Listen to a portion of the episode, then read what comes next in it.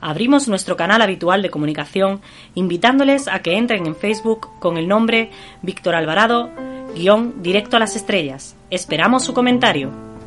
Arroba Cine Libertad es nuestra cuenta de Twitter. Para escuchar tus agudos comentarios te esperamos en arroba Cine Libertad. Críticas en un minuto.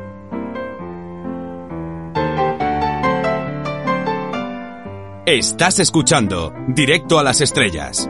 Víctor Alvarado.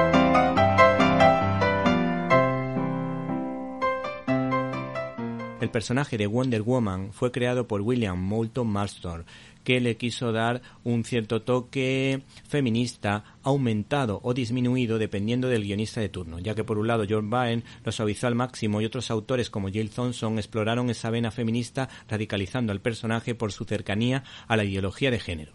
El caso es que, tras el éxito de la primera entrega, que por cierto es realmente buena, y el equilibrio del personaje está muy logrado, pues hay que decir que vuelve a contar con la actriz protagonista, Gal Gadot, en el papel de Diana Prince, mientras que Chris Pine le dará la réplica a esa amazona en el papel de Steve Trevor.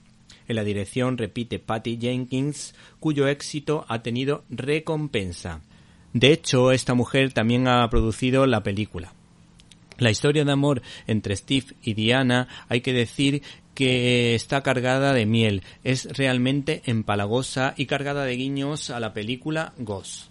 La presentación del personaje, eso sí, en su infancia, es de lo mejor que he visto tanto en un largometraje de superhéroes como en uno de acción para atrapar al espectador al más puro estilo americano y con mensaje positivo sobre el fair play porque Mini Wonder Woman, esta niña, participa en una carrera espectacular enfrentándose a las mitológicas Amazonas, que ofrece una interesante reflexión sobre la importancia de con la verdad por delante y sobre todo la de no engañarse a sí mismo y eso nos ayuda a entender el sentido, el significado del lazo de la verdad. No obstante, el nivel de la producción va descendiendo poco a poco, aunque mantiene el notable, pero no alcanza el nivelazo de la primera.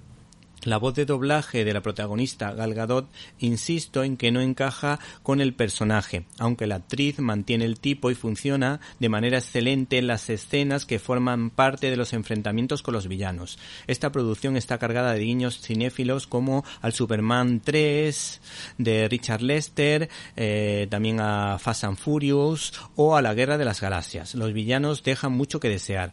Este Wonder Woman, ambientado en los 80, habla de la necesidad de saber aceptarse a uno mismo y saber reconocer sus cualidades y sus defectos. Y nos quedamos con esta frase o esta reflexión que hace referencia al cariño y al valor de la oración hacia los seres queridos.